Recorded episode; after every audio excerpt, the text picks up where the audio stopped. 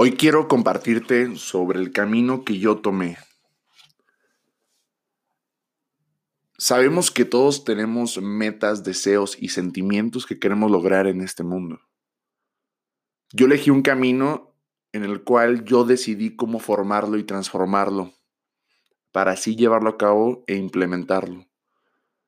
Realmente el camino no es nada fácil. Cuando tú ya tienes un camino y tú deseas llevarlo a cabo, es cuando más te comienza a dar la vida o poner la vida a pruebas para que no ocurra nada de eso. Y a mí me pasó muchas, muchas y muchas veces.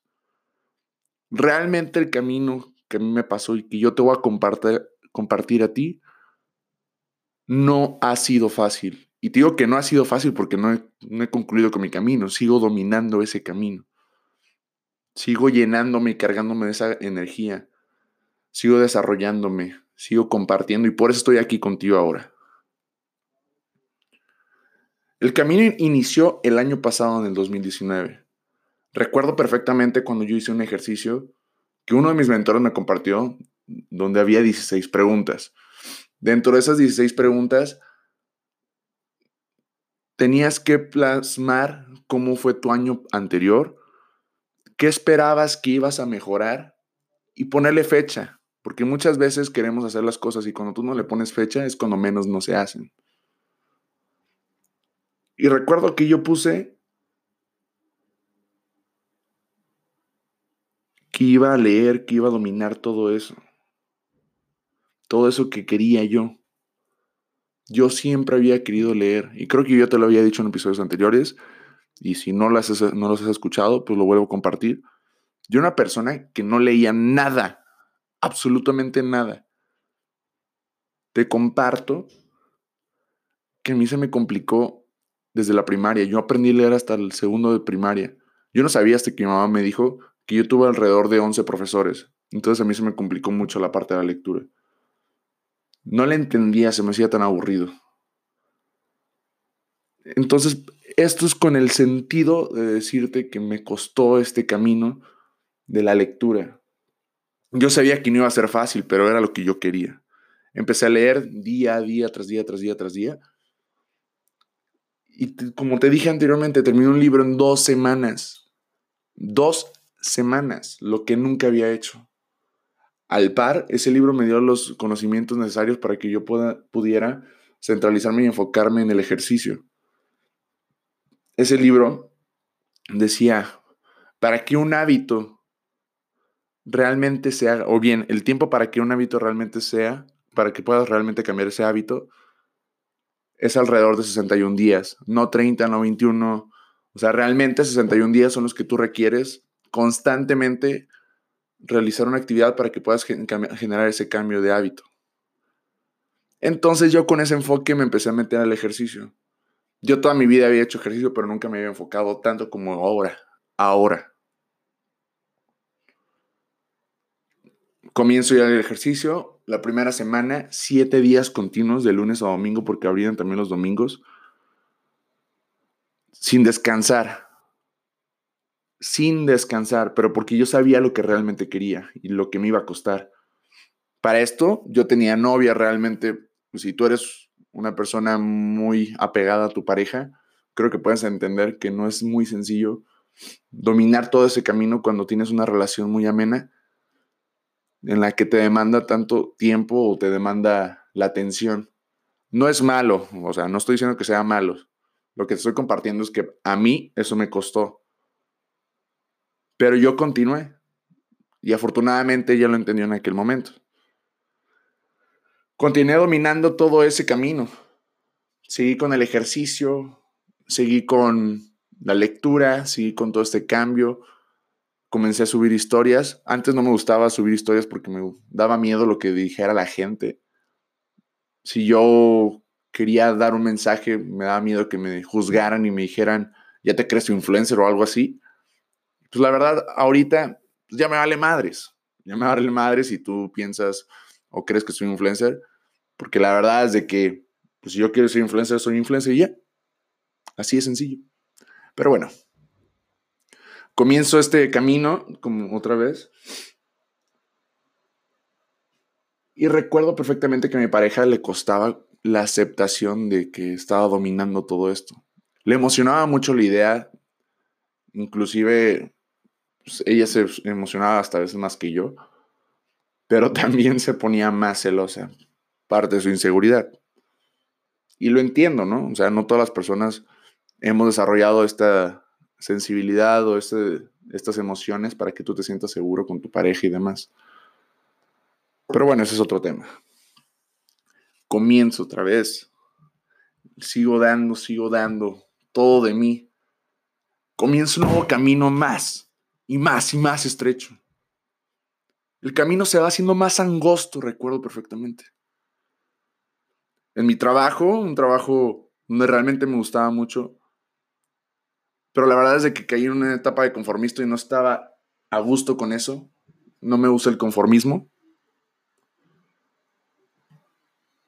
Entonces, ¿qué es lo que comienzo a hacer? Empiezo a generar trabajos por mí solo, con un socio. Entonces, busco este camino, empiezo a generar estos trabajos, dejo las fiestas, dejo todo, o sea, realmente dejé las fiestas. Si tú eres una persona que le cuesta mucho dejar las fiestas, créeme que es posible si tú te lo propones. Y los resultados son increíbles, increíbles. Comienzo con todo este, este tema del emprendimiento y aparte, recuerdo perfectamente que me surge una idea de hacer un Airbnb. Ahí en mi casa, tu casa, ahí tengo un estudio donde la habilité. Fue un proyecto que yo desarrollé. En su momento yo tenía la dicha de que fuera con mis hermanos. Pero la verdad es de que mis hermanos se quedaban estáticos y como que esperaban a que les dijera o no sé qué, qué show. ¿Qué comienzo a hacer yo? Empiezo a sacar todas las cosas de ese cuarto, porque yo sabía que estaba lleno de un chiquero. Comienzo a moverme, a sacar todo, a acomodar, a acondicionar, comprar. Me metí instalaciones eléctricas, comencé a instalar repisas. Y en ese momento me acuerdo que hubo un conflicto entre mis hermanos y yo, porque no estaban de acuerdo en que yo fuera a rentar un Airbnb, que el dinero fuera para mí. La verdad es que yo lo hice con esa intención de que ellos se sintieran de esa manera vulnerables y de que ellos me quisieran reclamar, porque yo sabía que este camino me iba a enfrentar a todas esas situaciones en las de que tu familia, tus amistades, hasta tus mejores amigos te pueden llegar a juzgar o te pueden llegar a poner esos topes, pero tú sabes que te tienes que enfrentar a cada uno de esos obstáculos que, hay en la vida. Porque ninguna vida es perfecta realmente. Tú puedes vivir una vida con mucha energía, con mucha pasión y mucha emoción. Y es algo que debes de entender, tenemos altos y bajos simplemente. Comienzo con este, este tema del Airbnb. Llega a haber conflictos con mis hermanos, yo sabía que iba a pasar, como te digo. Yo le dije a mi mamá, ¿sabes qué, mamá? Yo sabía que iba a pasar esto, estaba esperando este momento. Lo disfruté tanto. Pero al final, pues yo sabía que eran mis hermanos y que todo esto era un equipo. Entonces logré hacer que mi hermano me apoyara, tal vez al final, pero que me ayudara a poner las cortinas que yo fabriqué todo este camino me enseñó muchísimo, muchísimo, que las cosas pueden suceder cuando tú te las propones. Algo muy similar al título de un libro que se llama Imposible hasta que se hace. Muchas veces creemos que lo imposible es imposible, pero la verdad es que es imposible hasta que tú lo haces. Hay obstáculos, sí, pero tú los puedes vencer. Tú puedes crecer. Tiempo después, con este camino, pues como te decía, tenía un trabajo conformista en el cual no me sentía cómodo y luego más porque estaba dominando todo este camino, comienzo a meter vacantes en diferentes estados. Uno de estos fue Guadalajara. Recuerdo que solicité la, una de las direcciones de familiares que, que tengo ahí en Guadalajara para ponerlo en mi currículum meto este currículum y como a las dos semanas me marcan de recursos humanos. Ya me, me marcan, me, hacen unas preguntas sencillas. Y me emociona, la verdad es que me emociona, pero yo sabía que no tenía que ser tan alarmante, simplemente es aceptar que sí, me marcó. Yo para esto nunca le dije que era Tijuana, ¿verdad? ¿Por qué? Porque yo sabía, yo armé mi estrategia y sabía que si yo quería radicar en otro estado, en otra ciudad, tenían que conseguir trabajo desde, estando desde Tijuana, poniendo como si yo viviera en, ese, en esa ciudad. A las dos semanas me programan, una junta, pero la querían presencial. Y ahí es cuando les digo, ¿sabes qué? Yo soy de Tijuana. Me gustaría saber si la pueden hacer por Skype. Para eso yo creí que me iban a hablar, me iban a votar y demás, porque siento un, un crisis, en un conflicto. Pero tuve muy buena asesoría por parte de mi papá, uno de mis mentores, que fue muy claro. Él me, él me hizo una pregunta muy sencilla y hizo que yo me respondiera técnicamente, donde me dijo, ¿cómo te sentirías si no vas? No, pues desilusionado. Y entonces, sí, tienes razón. Eso es lo que quiero yo. Estuve a punto de irme. Afortunadamente accedieron a que fuera la reunión por Skype, pero para esto fueron dos semanas más. en estas dos semanas, pues como te digo, yo pensaba que no me iban a marcar ni, ni nada.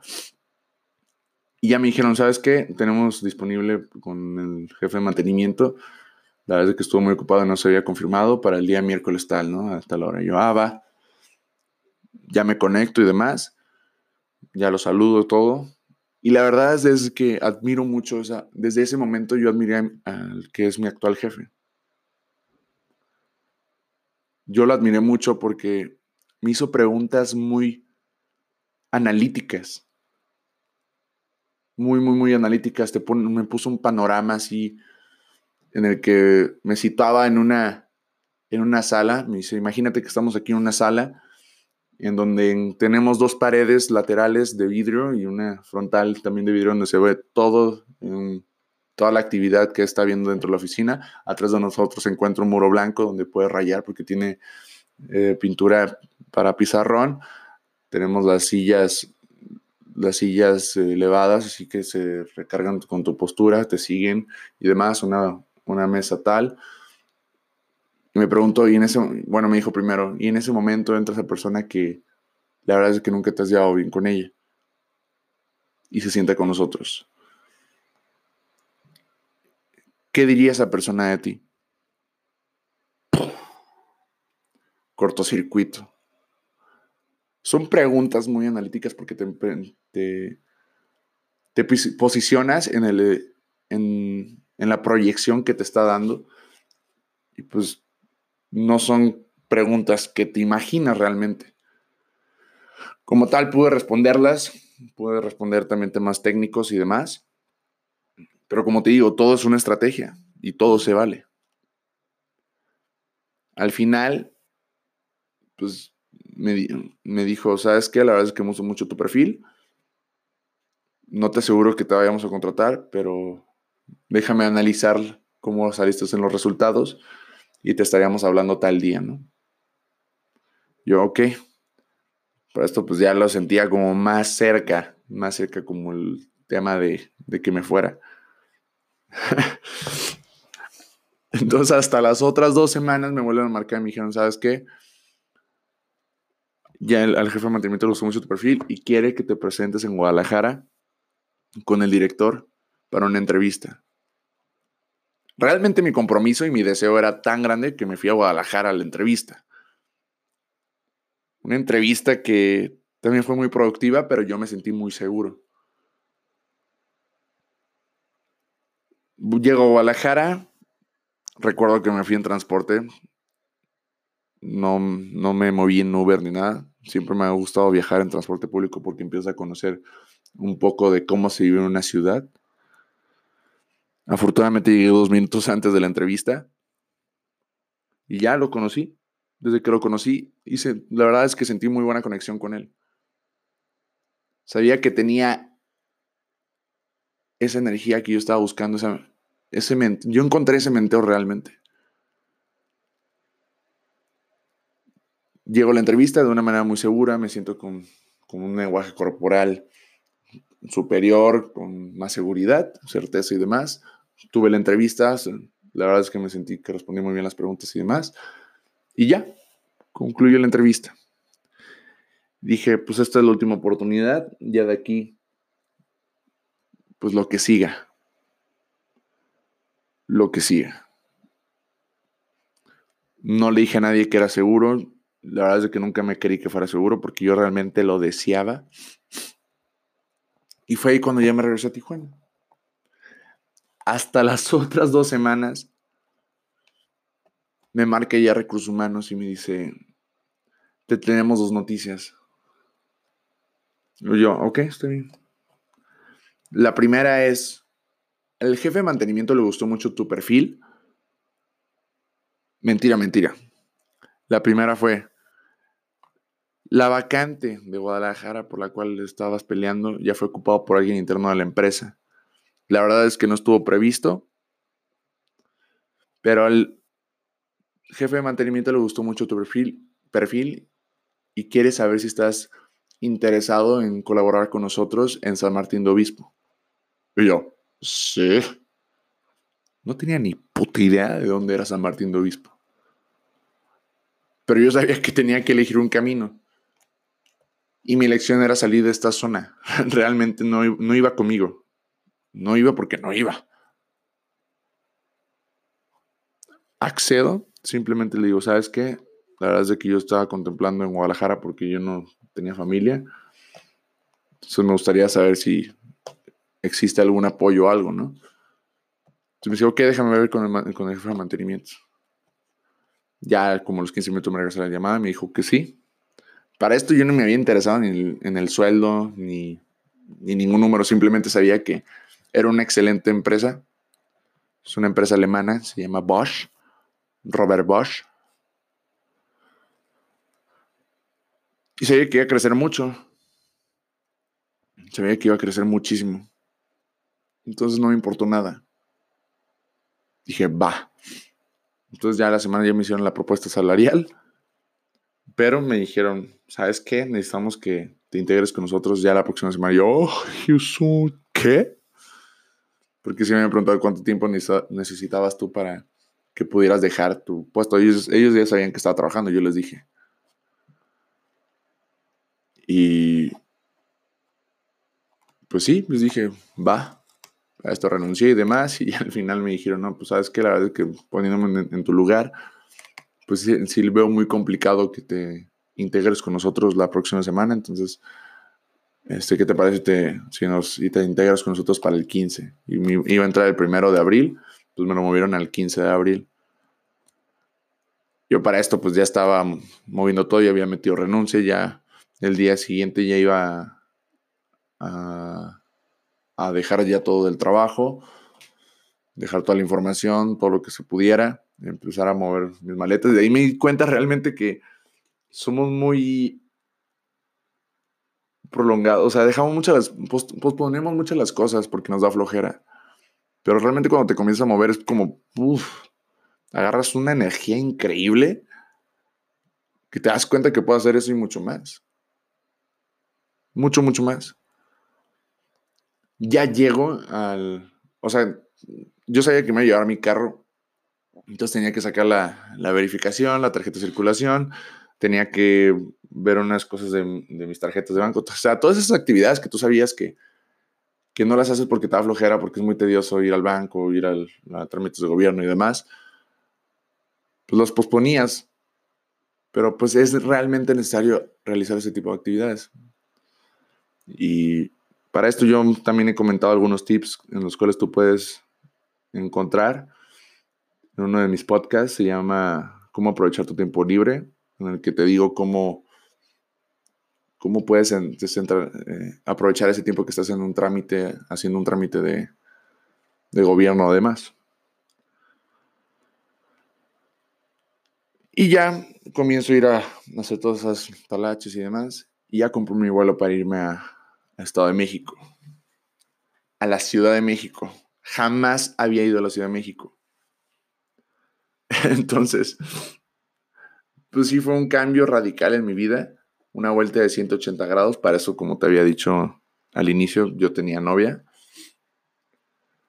Me voy a Ciudad de México. Ya pasa por mí. Afortunadamente tenía familia en el Estado de México, entonces donde iba a estar trabajando está relativamente cerca de la casa de mis padrinos.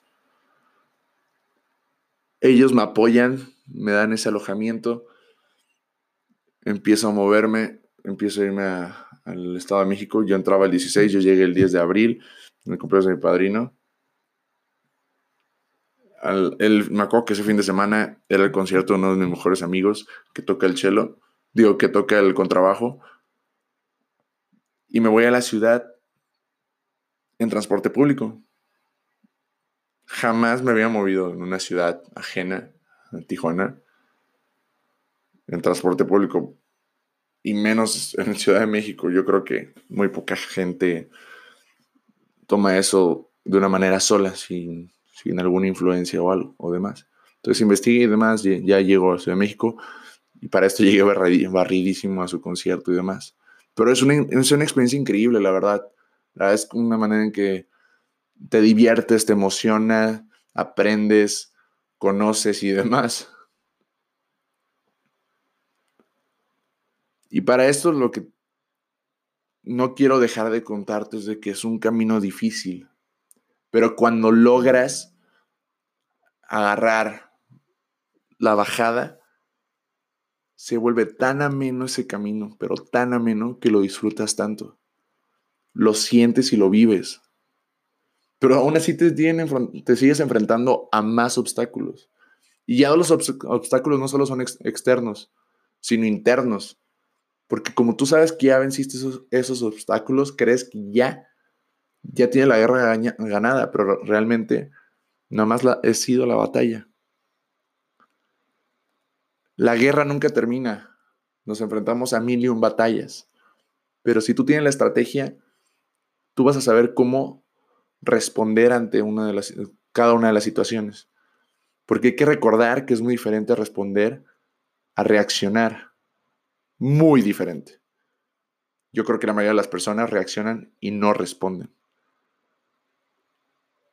Entonces, vive todo esta, este panorama que se, te presenta, que se te presenta.